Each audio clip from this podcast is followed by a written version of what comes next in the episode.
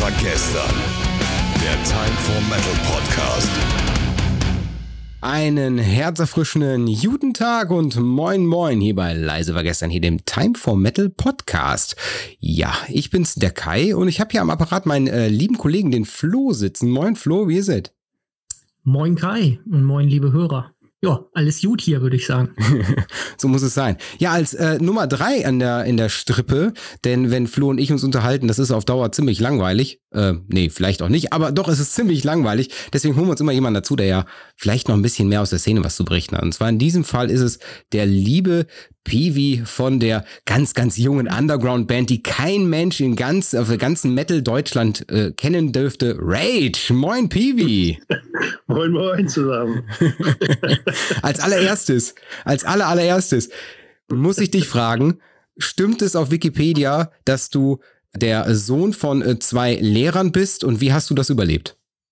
Ja, das stimmt. Äh, meine Mutter ist, äh, war Grundschullehrerin, mein Vater war Gymnasiallehrer, der war Konrektor sogar und ich musste sogar an demselben Gymnasium zur Schule gehen. Ähm, habe mich aber ganz gut emanzipieren können und da raushalten können. Das hat eigentlich fast keiner von meinen Mitschülern wirklich geglaubt, dass ich da mit ihm was zu tun hatte. Nur dann irgendwann mal aufgefallen, als er war ja hauptsächlich Biologie- und Chemielehrer, als wir dann mal irgendwann mal im Unterricht bekamen, dann äh, ist es dann aufgefallen. Dann die, die, habe ich natürlich die, die großartige Information hier. Also alle, die noch kein Leser von Time for Metal sind, die sollten mal dringend auf timeformetal.eu schalten, denn da gibt es schon ein Interview, was wir vor zwei Wochen geführt haben. Und zwar der Flo hat sich da schon mal mit dem Piwi ein bisschen unterhalten. Und wir möchten halt heute einfach mal nutzen, dass wir auch unser Podcast ein bisschen mit unserem VIP P, äh, PV, VIPV, ja, auch äh, befüllen. Äh, ja, und dazu möchte ich natürlich auch sagen, am 17.09. erscheint ein neues Album von äh, deiner Band, muss man ja auch so sagen. Ist, ist, sagst du auch deine Band? Ja, es ist ja meine Band. Ich bin der Einzige, der das seit fast 40 Jahren jetzt macht. Und ähm, aber nicht, ich bin jetzt kein, kein Diktator oder sowas, dass ich jetzt hier meine, meine Musiker als wie meine Sklaven behandeln würde. Also wir sind schon eine richtige Band und Freunde und, und, untereinander. Und die anderen haben auch durchaus Mitspracherecht und so, wenn es um irgendwelche Gemeinschaftsentscheidungen geht und so. Ja. Aber ist natürlich klar, wenn ich ziehe das Ding seit 40 Jahren durch und dann würde man da, würde ich mal schon berechtigterweise von meiner Band reden. Nachvollziehbar. Ja, also mittlerweile kommt jetzt das 26. Studioalbum raus, nennt sich Resurrection Day. Ja. Und ich sag mal so die Standardfrage, ich glaube, die hast du jetzt in den letzten, letzten Tagen schon 500 Mal beantwortet. Nee, die wahrscheinlich noch nicht. Freust du dich schon aufs Release? Ja, durchaus.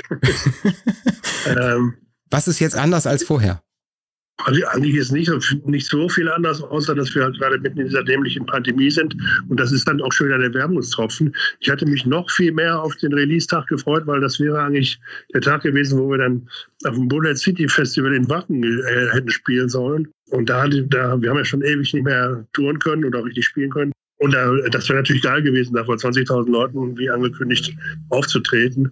Leider wird da jetzt nichts draus und das ist, naja, aber ist trotzdem trotzdem schön, dass das Album rauskommt. Wir haben jetzt so lange daran gearbeitet. Und da ist man natürlich immer dann noch froh, wenn's, wenn man, wenn die Leute es dann so hören kriegen und wenn man dann ein paar Reaktionen noch mitkriegt und so. Und äh, ich hoffe natürlich, dass es ankommt und den Leuten gefällt.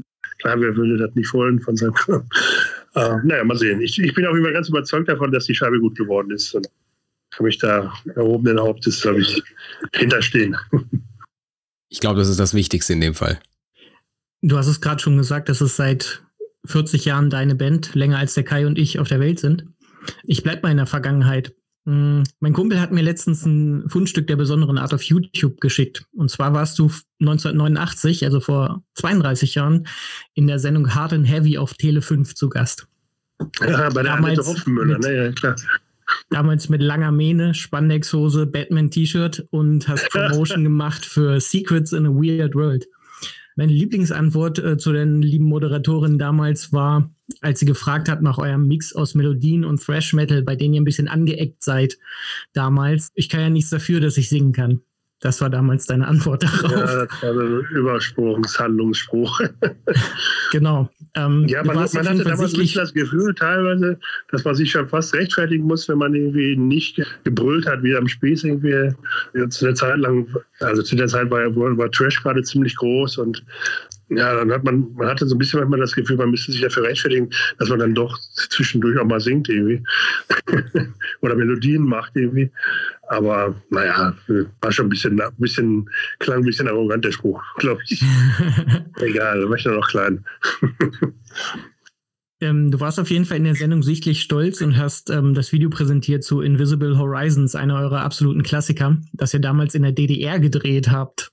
Ähm, genau, kannst du dich noch an irgendwelche Anekdoten dazu erinnern oder irgendwelche Hindernisse? Weil jetzt ist Hindernis Pandemie und damals war es Hindernis, da stand eine Mauer im Weg. Ja, das war eine ganz komische Geschichte. Unsere Plattenfirma damals war Noise Records und die haben sowas wie so einen Kooperationsvertrag gemacht mit der ähm, DDR, mit, dem, mit der DDR-Plattenfirma, das war, glaube ich, Amiga hieß die Firma. Genau. Und also ein, sollte dann erst irgendwie so, ein, so Leute von, von einer DDR-Band, ich glaube, die hießen Merlin, war die Band. Witzigerweise habe ich dann den Sänger, der damals bei denen war, viele Jahre später kennengelernt. Das war nämlich der Sänger, der da in der Ex-Band von meinem Ex-Gitarristen Viktor Smolski gesungen hatte. Der Mario Lemole hieß der. Und die Band war Mind Odyssey, wo der da gesungen hatte. Und der war damals der Sänger von dieser DDR-Band Merlin. Und die haben uns dann den Bassisten von dieser Band rübergeschickt, während wir gerade in West-Berlin unsere Secrets aufgenommen haben, im Skytrack-Studio. Und der, das war dann, wurde uns da so erzählt, das ist irgendwie sowas wie so ein Austausch, Kulturaustausch und so.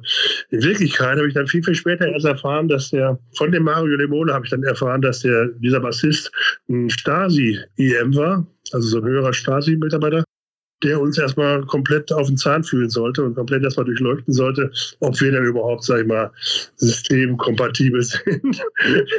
also hatten wir dann die ganze Zeit so einen Stasi-Oberst da irgendwie auf der Pelle sitzen, der hat mit uns zusammen gewohnt da oben in, unserer, in der Bandunterkunft. Ich habe den durch Westberlin geführt. Wir waren zusammen auf dem Manowar-Konzert und sind durch die ganzen Clubs getingelt. Und er hat uns komplett ausgefragt. Wir haben natürlich überhaupt keine Ahnung gehabt. Keiner wusste zu der Zeit, was die Stasi ist. Ne?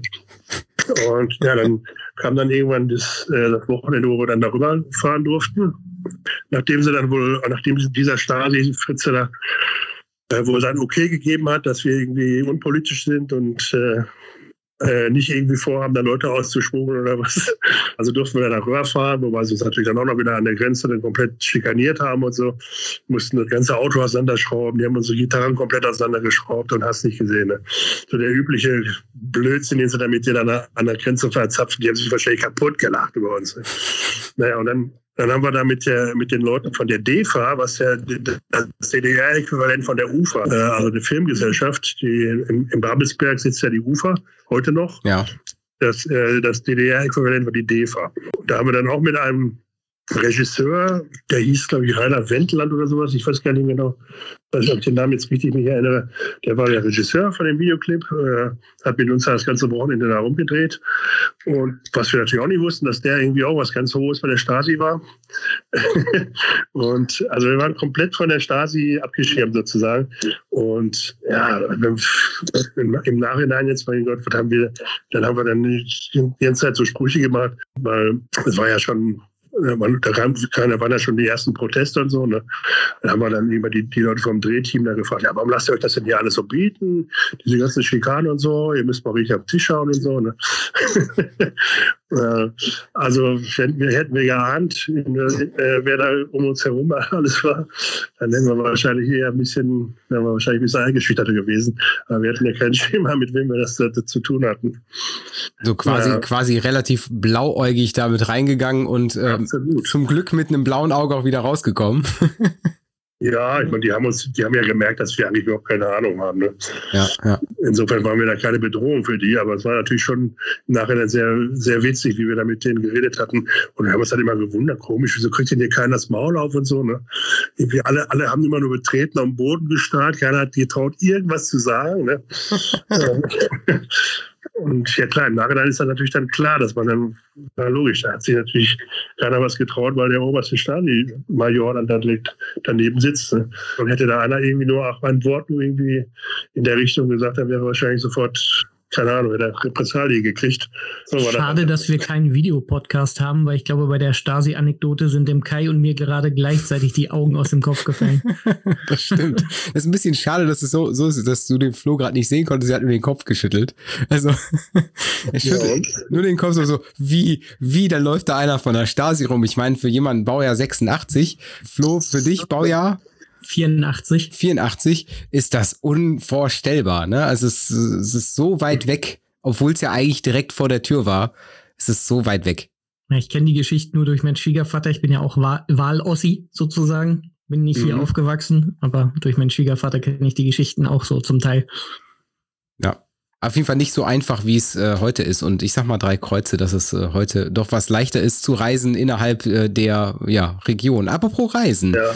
Ihr habt eine, ihr habt, äh, du hast gerade eben schon erzählt, Release Show Bullhead 2021 fällt ja leider Gottes äh, aufgrund des äh, der Festival Absage ähm, ins Wasser. Ihr habt aber noch eine ganze Tour auf Planung für äh, dieses Jahr im November, wenn ich es richtig im Kopf habe. Beginnt ihr in der Schweiz und geht dann rüber auch nach Deutschland. Und da die Frage, hast du, hab, habt ihr da Angst, dass das nicht stattfindet? Oder ist das, das ziehen wir durch? Oder gibt's gibt's da irgendwie so einen, so einen emotionalen Punkt, wo du sagst, so ja, das, äh, das wird schon irgendwie klappen? Also natürlich haben wir da Angst, dass wir das nicht so durchziehen können. Ich habe gerade heute vorhin mitgekriegt, dass Brainstorm ihre Tour abgesagt haben jetzt, die jetzt gelaufen wäre. Und ähm, ja, das, das Risiko oder die Gefahr, dass wir das nicht, nicht so spielen können, wie wir das jetzt geplant haben, die ist natürlich reell. Da machen wir uns auch nichts vor. Wir versuchen natürlich alles, was, wir, was in unserer Macht steht, dass wir es dann doch noch spielen können. Ansonsten versuchen wir wenigstens vielleicht die Deutschland-Shows zu retten oder so, dass wir dann nur ein paar, nur einen Teil der Tour spielen und den Rest verschieben dann auf nächstes Jahr wie gesagt, das können wir jetzt halt auch noch, können wir jetzt noch gar nicht absehen. Das ist ja noch ein bisschen hin. Und äh, da sich ja im, Augenblick wöchentlich alles ändert, auch die ganze Gesetzeslage und so, mhm. wer weiß, wo wir dann stehen bis dahin. Ich meine, wir müssen das, glaube ich, bis Mitte Oktober entschieden haben, ob wir das jetzt äh, versuchen durchzuziehen oder ob wir da was ändern noch dran.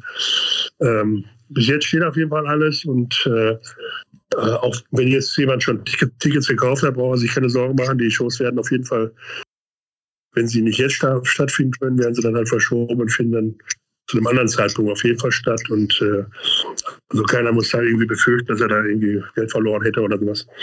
Ansonsten wäre also, wer jemand noch, noch unentschlossen wäre oder so, das heißt, das kann ja schon mal, kann man schon mal, ich sag mal, ein bisschen Angst nehmen. Ne? Also ihr könnt noch wahrscheinlich noch Tickets kaufen, ist nicht ausverkauft, gehe ich gerade mal von aus. Noch nicht? Im Augenblick, Im Augenblick laufen die Vorverkäufe für alle Kulturveranstaltungen sehr schleppend, weil ja. die Leute halt alle Schiss haben, dass sie was, dass sie, wenn sie zu früh ein Ticket kaufen, dass es dann doch nicht statt, ja. stattfindet. Also es ist im Augenblick für die ganze Kulturbranche und eben auch das äh, Metal-Life-Geschäft eine schwierige Zeit irgendwie. Äh, ich vermute mal, dass Brainstorm deswegen auch hingeschmissen haben. Ich weiß, ich habe noch nicht mit dem Andi gesprochen, was mhm. jetzt die Gründe war. Wahrscheinlich auch diese ganzen widersprüchlichen Regeln. In jedem Bundesland gibt es ja wieder andere Regeln. Hier ist 2G, da ist 3G und da ja, ist dann ja. 5G und ich weiß nicht, was das ist. das ist ja so unübersichtlich und du kannst dann, kannst dann nicht wirtschaftlich so eine Tour durchziehen. Du musst das ja auch so machen, dass du letztendlich dann zumindest ein bisschen was verdient hast, sonst brauchst du das gar nicht erst machen. Ne? Absolut. Wir, wir, wir, machen das ja nicht zum Spaß, sondern das ist äh, unser Broterwerb. Ne? Und wenn wir da nachher nur drauflegen, weil du kannst dir nicht vorstellen, wie teuer so ein Nightliner ist, wenn du den jeden Tag durchbezahlen musst und dann fällt dir da die Hälfte der Shows weg und die entsprechenden Einkünfte kommen nicht rein, dann liegst du, bist du ganz schnell dermaßen hoch verschuldet. Da hast du da zigtausend Euro auf den, in den Miesen und das kann sich eigentlich keine Band äh, schon gar nicht nach anderthalb Jahren Lockdown irgendwie, wo wir alle nichts machen konnten und nichts verdienen konnten, kann sich keiner leisten sowas. Ne? Ja, also, ja, wenn das dann nicht sicher ist, bist du manchmal einfach schon aus den wirtschaftlichen Gründen gezwungen, das dann zu verschieben, weil es einfach nicht, nicht, nicht sicher ist, ob du das äh, einigermaßen wirtschaftlich durchziehen kannst, so eine Tour. Ne? Mhm.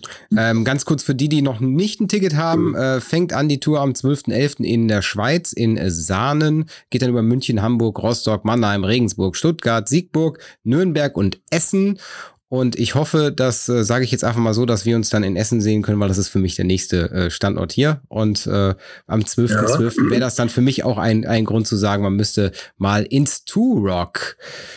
Ja. Also die Shows, die du jetzt gerade genannt hast, die, die sind, glaube ich, auch relativ sicher noch, weil äh, wir ja uns da wenigstens auf deutschem Boden befinden. Ja. Dazwischen, dazwischen wären ja auch noch ganz viele Auslandsshows geplant. Ja. Die hast du jetzt gerade gar nicht vorgelesen, weil die wahrscheinlich gar nicht auf deiner Liste da stehen. Nee, richtig, meine Liste da sind nur die Deutschland. wahrscheinlich irgendwie, wissen wir nicht, ob wir das so durchziehen können. Da müssten wir dann vielleicht irgendwie das nochmal anders planen, dass wir da irgendwie anders reisen oder so.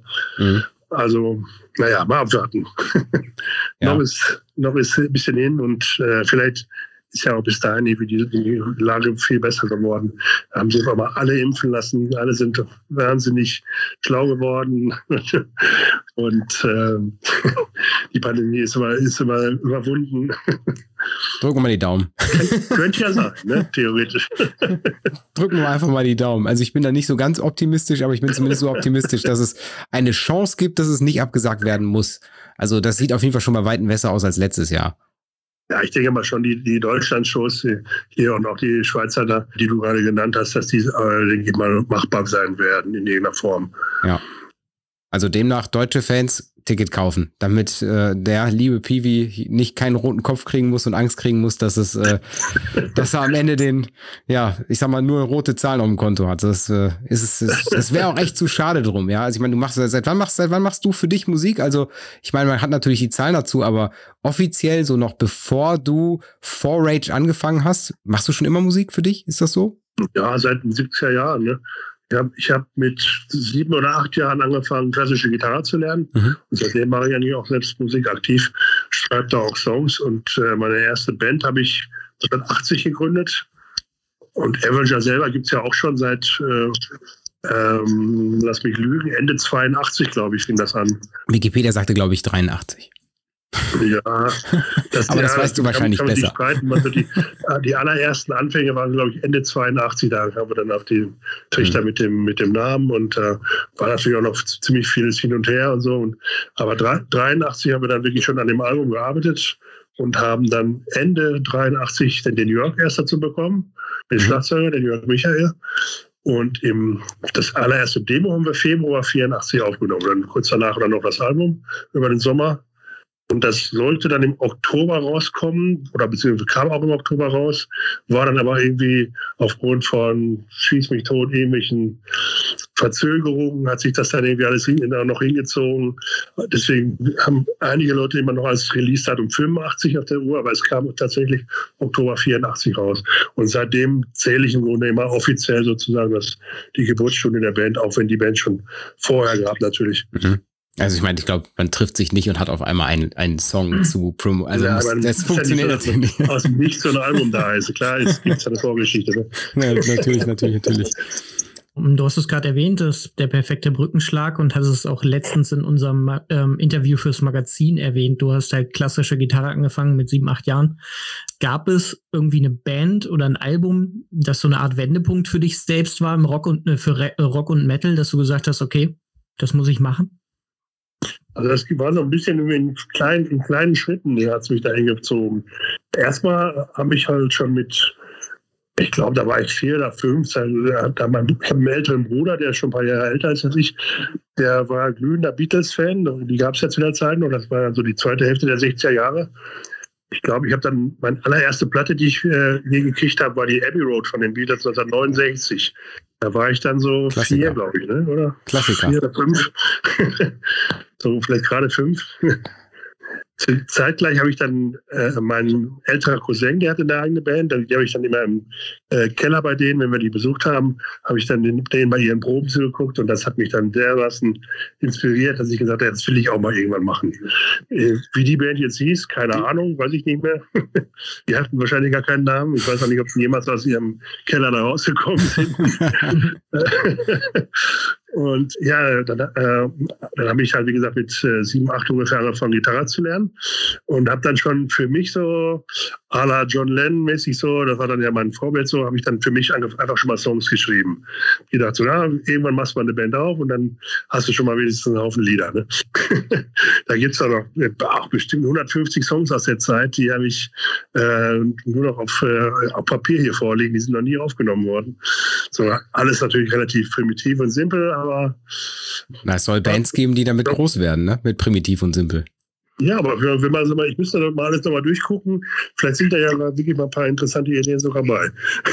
Ja, vielleicht, vielleicht macht man ja irgendwann mal so, so ein Revival-Album aus den 150 Records wurden 15 Songs am Ende oder so. ja, eine gute Idee.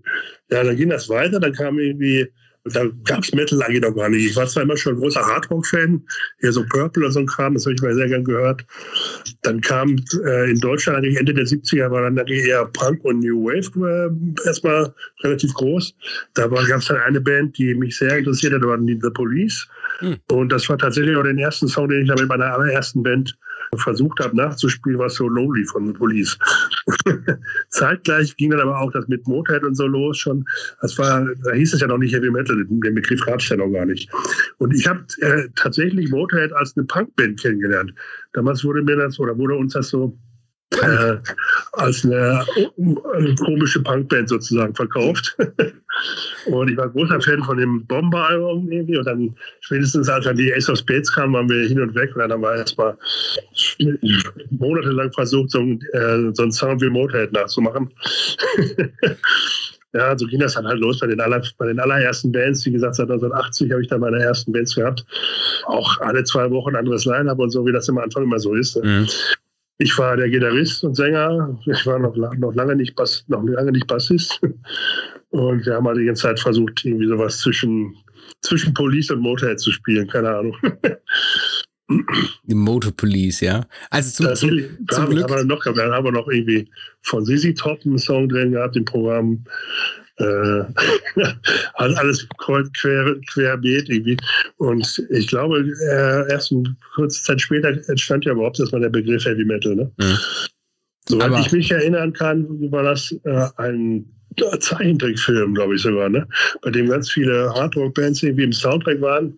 Der Film hieß eigentlich Heavy Metal und äh, das wurde dann noch einmal vom, ich glaube, weiß ich nicht, was der New Musical Express, irgendein, irgendein Zeitungsredakteur hat dann angefangen, irgendwie bei der Musik von Heavy Metal zu reden und kurze Zeit später äh, war ein neues Genre geboren sozusagen.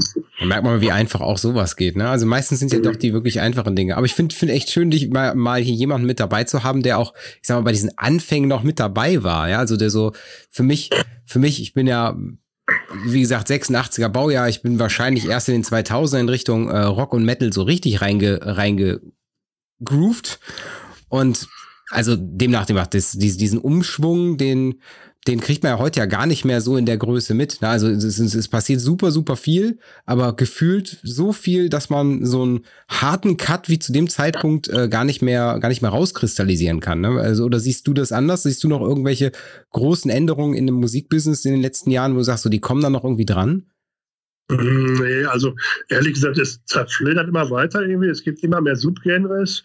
Und ist, ich finde es mittlerweile sehr unübersichtlich. Ich, ich kann dem auch letztlich, es ist eine, echt eine riesige Arbeit, wenn man dem alles noch folgen will. Ne? Wenn man da wirklich alle Bands noch kennenlernen will und sich das alles anhören will, dann kommt es ja zu nichts anderem mehr.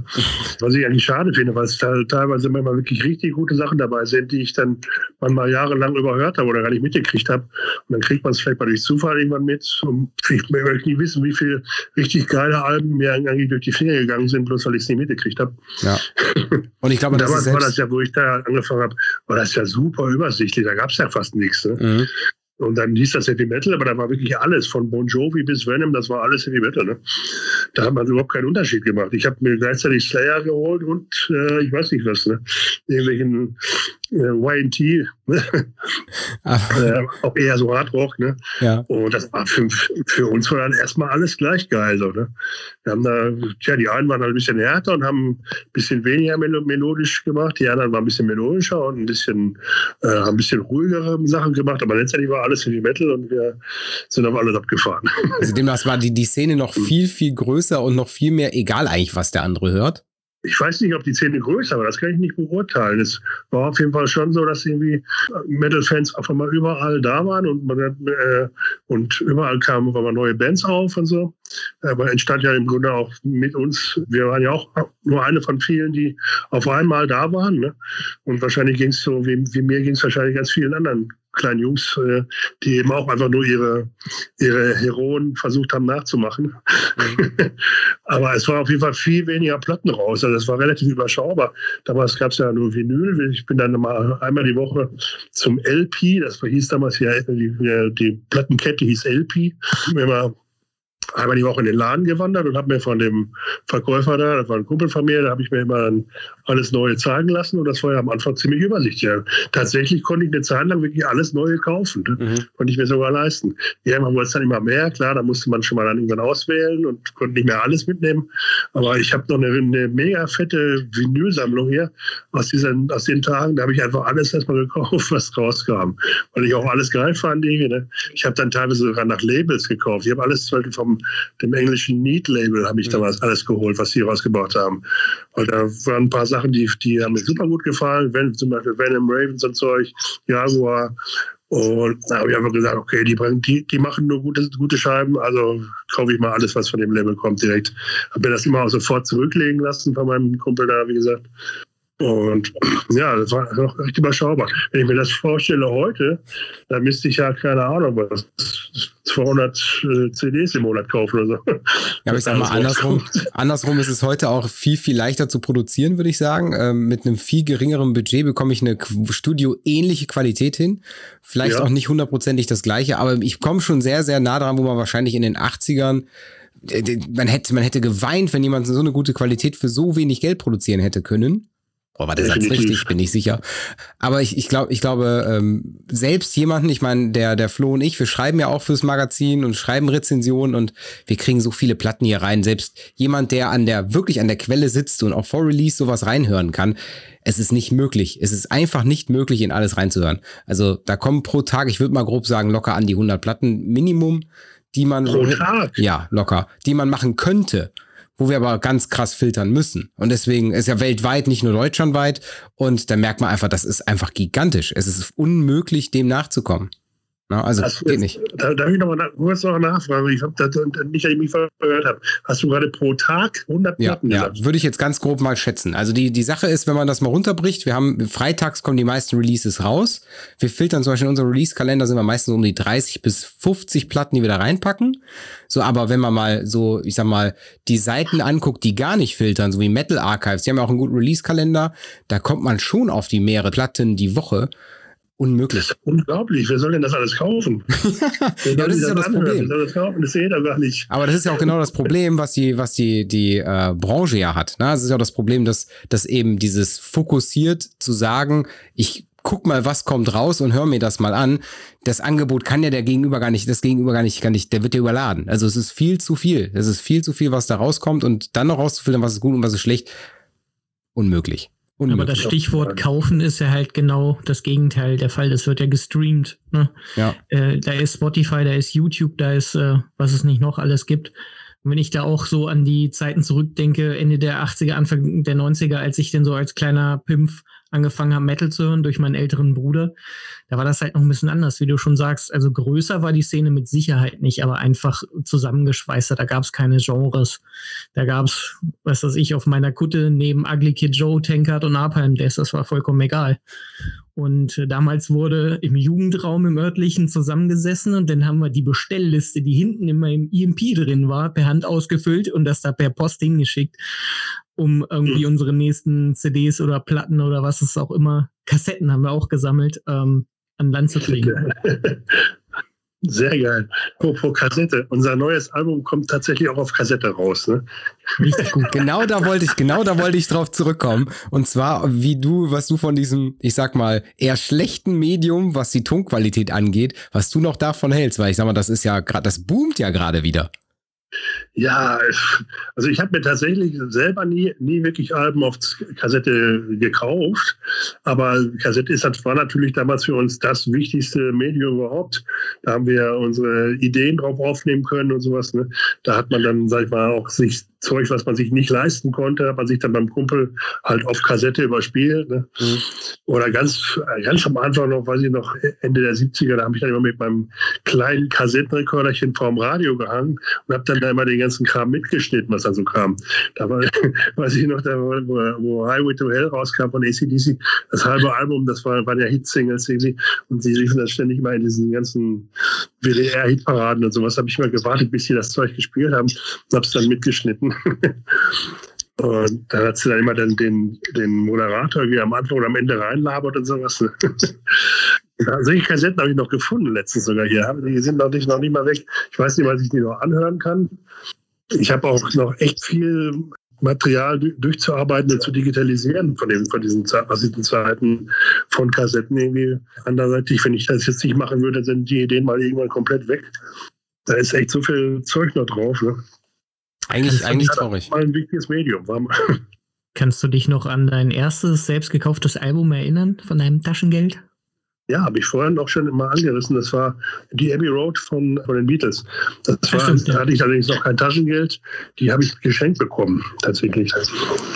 Okay, ich möchte gerade ganz kurz, weil auch du einen vollen Terminplaner hast, einmal ganz kurz nochmal drauf zurückkommen. 17.09. das neue Album hört, äh, hört da rein. Also das ist nicht gesponserte Werbung, das ist einfach nur aus Herzblut. Wir finden das klasse, dass äh, Rage immer noch existiert und immer noch tolle Musik macht. Also hört auf jeden Fall mal rein, ist äh, höchstwahrscheinlich verfügbar überall, wo man äh, das äh, ja Musik heutzutage hören kann. Ne? Wir haben etwas, ähm, ähm, etwas, äh, ich sag mal, was ganz Kleines, was wir hier mal wieder gerne machen und das nennt sich das Thema. Themenroulette. Pivi, weißt du, was das Themenroulette ist? Nein. Ah, okay, dann machen wir es ganz einfach. Ich erkläre in Windeseile die, die Regeln und äh, danach werden wir mit unserer heutigen Folge auch schon durch nach dem Themenroulette. Und zwar, das Themenroulette heißt, äh, wir haben einen Zufallsgenerator. Der Zufallsgenerator wählt aus unserem Pool von Themen irgendein Thema raus. Dann okay. haben wir zehn Minuten Zeit, uns darüber zu unterhalten. Nach Punkt zehn Minuten bricht der Timer uns ab und ich sag mal, das Thema ist rum. Und dann gehen wir nur noch darum, geht's nur noch darum, was für ein Outro du hören möchtest. Da kommen wir aber dann danach drauf zurück. Okay. Regeln soweit, Regeln soweit, glaub so einfach. Er, er, nickt, er nickt, das ist gut. Ich starte hier den äh, Zufallsgenerator. Der Timer ist hier auch auf meinem zweiten Bildschirm. Flo, bist du soweit bereit? Jo. Perfekt.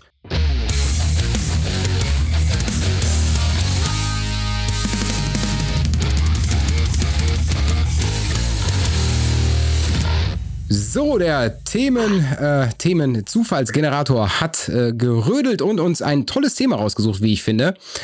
Wo ich mal gespannt bin, wie ein äh, Musiker darauf antwortet. Ich drücke schon mal auf äh, Start und sag Metal und Business. Wie kann man das vereinbaren? Und wie immer gebe, übergebe ich die Frage als allererstes an unseren Gast. Metal und Business. Ja, ich meine, äh, ich bin ja mehr oder weniger gezwungen, das zu vereinbaren. Erst, erstmal muss ich sagen, dass ich unheimlich froh bin und, und, gesegnet bin sozusagen, dass ich Business machen kann, Geld verdienen kann mit meinem liebsten Hobby, mit Metal eben. Songs schreiben, Shows aufnehmen, Shows live performen und dafür auch tatsächlich noch bezahlt werde. Das ist ja schon ein riesiges Privileg. Ja, auf jeden und, Fall. Ja, ich meine, gut, ich bin jetzt nie der, sag ich mal, der, ich würde mich jetzt nie als Businessman bezeichnen, habe aber natürlich auch im Laufe der Jahrzehnte dann auch mit viel Lehrgeld teilweise lernen müssen, dass eben das Musikgeschäft, äh, wie das Musikgeschäft funktioniert, sage ich mal so. Und dass eben alles, was man da macht, letztendlich auch erstmal ein Business ist. Mhm. Sonst wäre man nicht da. Ne? Ja. Und naja, lieber so ein Business, als wenn ich irgendwie, keine Ahnung, was äh, irgendeinen Doofjob machen müsste, wo ich keinen Bock drauf habe. Ja. Äh, wie sieht es bei dir aus, Flo? Wie würd's, was würdest du sagen? Metal Business, wie kann man es vereinbaren? Ja, ich finde es schön, wenn Bands halt wie Rage das noch können, weil ich finde es immer wieder traurig zu hören oder zu lesen oder auch selber von den Musikern zu erfahren, wie viele das eben nicht können. Äh, selbst Bands, die ich für richtig groß halte, die mir dann mal backstage irgendwann in der Vergangenheit erzählt haben, nee, wir gehen ganz normal arbeiten. 40 Stunden und dann müssen wir hoffen, dass unser Chef mitspielt, wenn wir auf Tour gehen wollen. Unter anderem eine Band wie Heaven Shall Burn zum Beispiel. Und ja, das ist für mich schön, wenn es überhaupt noch für irgendjemanden vereinbar ist, äh, dass man, dass man damit sein Geld verdienen kann. Kannst Aber da, du da, da muss ich auch mal sagen, äh, sagen ab wann das bei euch so weit war, dass du sagst, okay, ich brauche jetzt hier äh, nur noch äh, die Musik? So, das war für mich eigentlich von Anfang an ein, wichtiger Punkt gewesen, weil ich hatte keinen Bock, was anderes zu machen. Und ich komme ja auch in einer anderen Zeit, das wollte ich gerade sagen. Heaven Share Burn hatten ja leider das Pech, dass sie erst viel, viel später ins Geschäft gekommen sind, Ja. weil es das schon nicht mehr so einfach war, damit, äh, sag ich mal, den vollen Lebensunterhalt zu verdienen. Ich habe das zum Glück in den 80er Jahren äh, anfangen können, Mitte der 80er Jahre. Und da sah das ja noch anders aus. Klar, war, war natürlich viel Glück dabei und man musste am Anfang auch die ersten Jahre ganz schön, sag ich mal, tricksen, dass man mit dem bisschen Geld, was man da die ersten Jahre verdient hat, auch zurechtgekommen ist. Aber wir waren halt auch nicht sehr anspruchsvoll. Dann war die Band zu der Zeit dann auch ein Trio gewesen. Das war, wir haben Ja. also angefangen, Geld zu verdienen ab dem Perfect Man Album. Da war die Band ja schon ein Trio gewesen mit Manny Schmidt und Chris Eftimiadis. Mhm. Äh, da sind wir da tatsächlich mit hingekommen. Mit dem, was dann da ins, äh, wir haben von der Plattenfirma ein monatliches, einen monatlichen Abschlag bekommen sozusagen. Das wurde natürlich alles verrechnet später mit den Verkäufen, aber wir haben erstmal das so empfunden, als würden wir ein Gehalt kriegen. Und dann gab es natürlich auch noch die, noch die GEMA dazu und dann Merchandise und Konzerteinnahmen, alles zusammen hat dann tatsächlich gereicht, um uns drei zu ernähren. Auch dann in den 90ern wurde es ja dann auch immer mehr. Wir haben ja dann zum Glück äh, irgendwann weltweit operieren können. Und wenn du dann mal die, das gesamte Weltgeschäft zusammennimmst, all die Märkte, da kommt dann schon was, was, äh, was bei rum. Ne? Und wenn man, gut, man wird nicht Millionär unbedingt damit, wenn man, sag ich mal, wir sind ja eher so eine mittelgroße Band. Da wird man jetzt nicht unbedingt Millionär mit, aber man Ja. kommt, hat zumindest, sag ich mal, ein, ein okayes Auskommen. Also man, keiner von uns musste sich da irgendwie rumlegen über die Jahre. Ja, jetzt ist natürlich dann seit einigen Jahren die CD-Verkäufe oder sag ich mal die physischen Tonträger, da lässt sich natürlich nicht mehr allzu viel Geld mit verdienen, wobei wir noch Glück haben, dass wir relativ viele Fans haben, die eben auch unsere Produkte, sag ich mal, sammeln Ja. und wir dadurch tatsächlich immer noch einigermaßen auch da noch ein bisschen Einkommen mit generieren können. Das ist natürlich bei weitem nicht mehr das, was früher möglich war. Ich weiß, dass jüngere Bands da eigentlich gar nichts mehr mit haben. Irgendwie. Es gibt auch bestimmt schon etliche junge Bands, die noch nicht mehr eine CD Ja, anfertigen lassen, ne, die das die nur noch alles digital machen. Richtig, ja. Und so muss sich halt in heutigen Zeiten halt viel breiter aufstellen. Wir haben da jetzt echt um Rage herum ziemlich, ziemlich viel äh, aufgebaut. Wir machen auch alles selber im Grunde. Lucky hat ja vor fünf, sechs Jahren seine eigene Agentur gegründet. Äh, Wir machen unser Booking selber, wir machen unser Management alles selber, haben da auch andere Bands mit drin. Äh, Wir machen unser Merchandise alles selber, wir machen im Grunde alles selber irgendwie und haben die, alle Musiker der Band sind da auch irgendwie mit ein, eingebunden in die Firma, verdienen dann eben da eben an diese ganz anderen Sachen auch mit. Mhm. Das geht aber natürlich nur, wenn du, sag ich mal, so ein bisschen einen etablierten Namen schon hast. Und da sind wir natürlich privilegiert gegenüber jüngeren Bands, die das eben noch nicht so haben. Und ich kann mir das gut vorstellen, dass es eben für jüngere Bands sehr viel, viel schwieriger ist, da, sag ich mal, ein einigermaßen das Einkommen zu erwirtschaften und dass man dann eben aus Sicherheitsgründen auch lieber einen regulären Job macht. Das ist halt schon Gut nachvollziehbar, Geschichte. Ne? Naja, vor allem, vor allem, ich sag mal, ich halte jetzt mal Corona ganz außen vor bei dem Ganzen. Ich glaube auch, dass das, dass ein, dass das Business früher wahrscheinlich sicher nicht einfacher war, aber es war halt anders und es hat, hat halt einfach andere Hebel, die, die noch monetarisierbar waren und einfacher monetarisierbar waren, als es heute der Fall ist.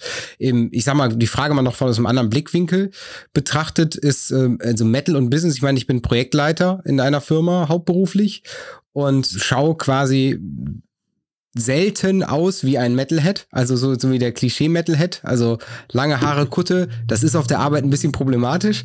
Und auch die Festivalarmbändchen, die müssen auch immer wieder äh, irgendwann mal runter, also selbst das geht nicht, also ich finde so, so ein so, so ganz etabliert ist es leider noch nicht, dass es eigentlich egal ist, was ich trage oder dass ich mit einem Clit-Eater-Shirt bei äh, Rewe an der Kasse sitzen darf.